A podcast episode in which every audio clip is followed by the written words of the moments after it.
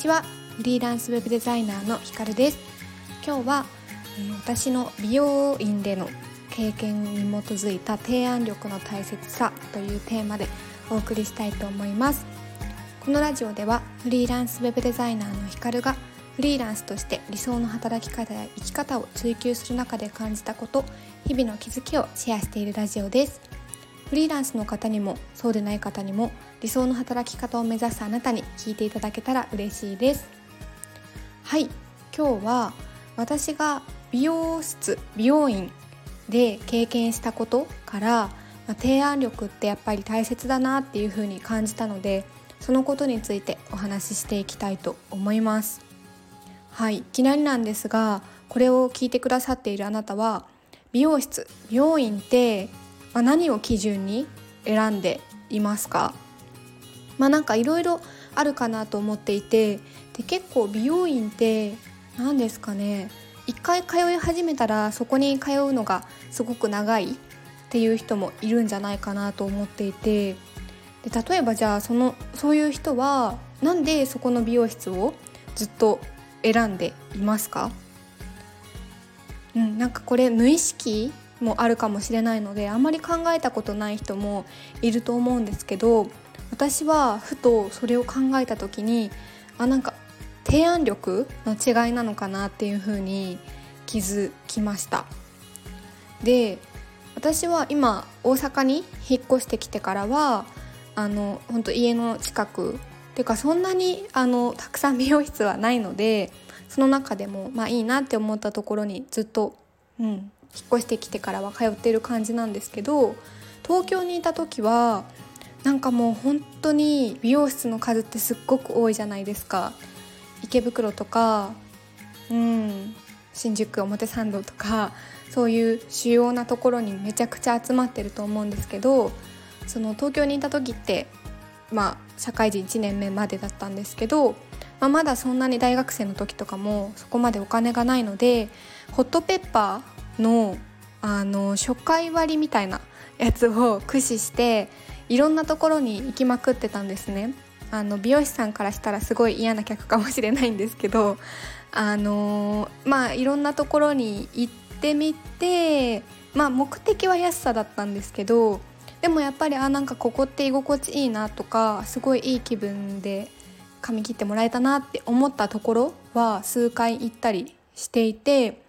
でそれを振り返った時に、まあ、どういうところどの美容院が、まあ、自分にとってすごい気持ちよく、まあ、カラーしてもらってカットしてもらってってなったか印象が良かったかっていうとやっぱり圧倒的に提案力だったなって思います。なんか提案力って聞くとすごい硬いしビジネスっぽい感じになるかもしれないんですけど、まあ、なんか例えばその提案の中でも2種類私の中ではあって一つがそのプラスアルファでもっと良くしてくれるための提案っていう部分で例えば、まあ、私は全然その髪色のこととかもわからないですし、うん、髪型のこととかも全然よくわかんないんですけどでもこういう風にしたいみたいなインスタとかで雑誌とかでイメージってあるじゃないですか。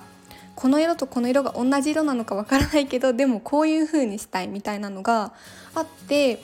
例えばそれを伝えて「あはいじゃあ分かりました」みたいな感じで終わってしまうのではなくってなんかそれに対して「あなんかそれってこういう色ですかね」とか例えばうんカラーとかだと落ちた時にどういう風な色になるかとか、うん、なんかそういうのも分かんないじゃないですか。なんかこういう風にしたいっていう思いがあっても全然プロじゃないので分かんないからなんかそこを一つ一つ丁寧に説明してくれたりとかあとはなんかより似合うカラーだったりとかあのー、髪型っていうのを伝えてくれる美容師さんってすごく信頼できるしなんかそういう提案力をなんだろう提案力を感じた時に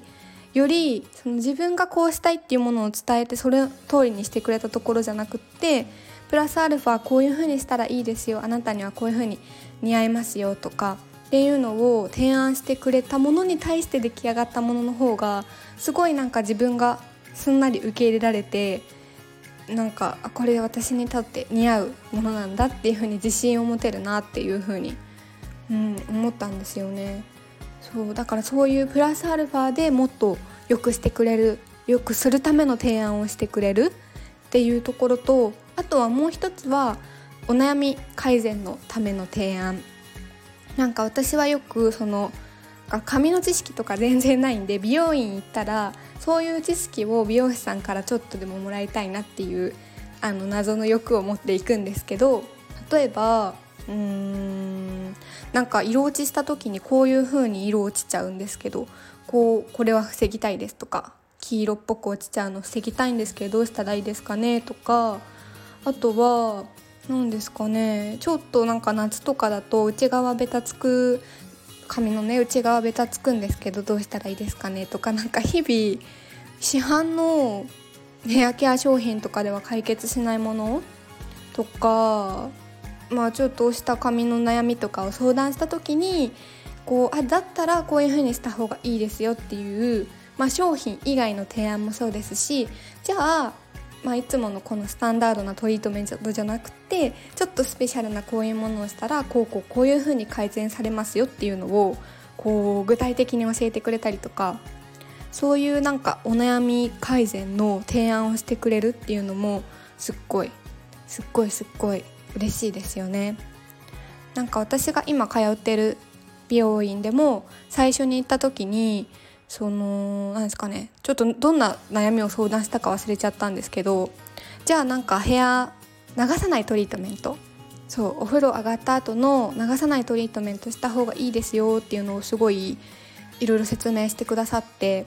そうそれを実際につけてくださったりとかしてもうそんなことしてくれたら買いますよね買いましたあの流さないトリートメントも買ってそれずっと使ってるんですけどなんかそういう風に提案をしてくれる美容院が今までの中でもすごく印象が良かったですしずっと通いたいなって思って通い続けてた美容院だったなーっていう風に、うん、思いますね。でそうこれは別に美容院の話をしたいわけじゃなくてそこからその提案力ってすっごいやっぱり大事なんだなっていう風に感じたのでそうこれはまどんなお仕事にも置き換えられることだなというふうに思っていてそうプラスアルファでもっと良くするための提案っていうのとお悩み改善のための提案。でなんかお悩み改善のための提案っていうのはすごい結構よく言われるかなって思うんですけどよくね私も仕事とかでもあのホームページ制作ウェブ制作の仕事をしているので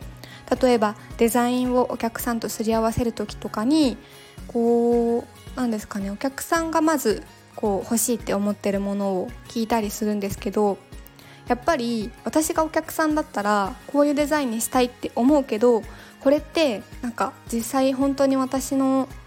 サービスを提供するお客さんに対して合ってるのかとか私のイメージに合ってるのかとかってすっごい不安だと思うんですよね。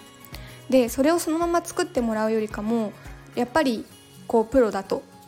思っているデザイナーさんが自分の意見を汲み取ってプラスアルファでこうした方がいいですよっていうふうに提案してもらって一緒に作り上げたものの方が自信が持てるなっていうふうに、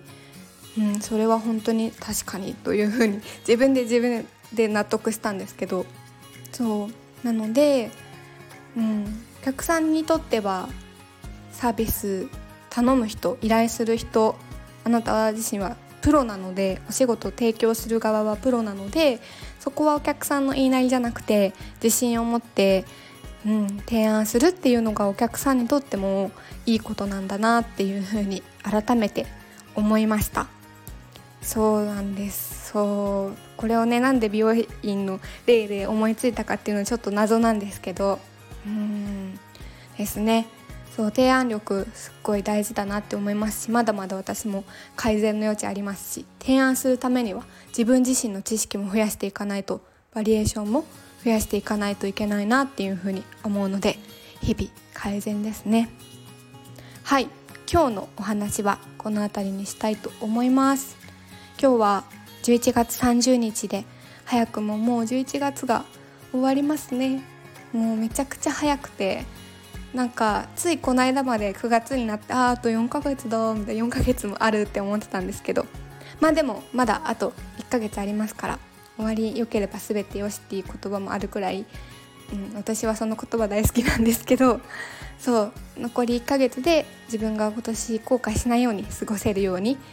うん、計画練り練りして頑張っていきたいと思います。皆さんも一緒に頑張りましょう。では今日はこの辺りで終わりにします。さよなら。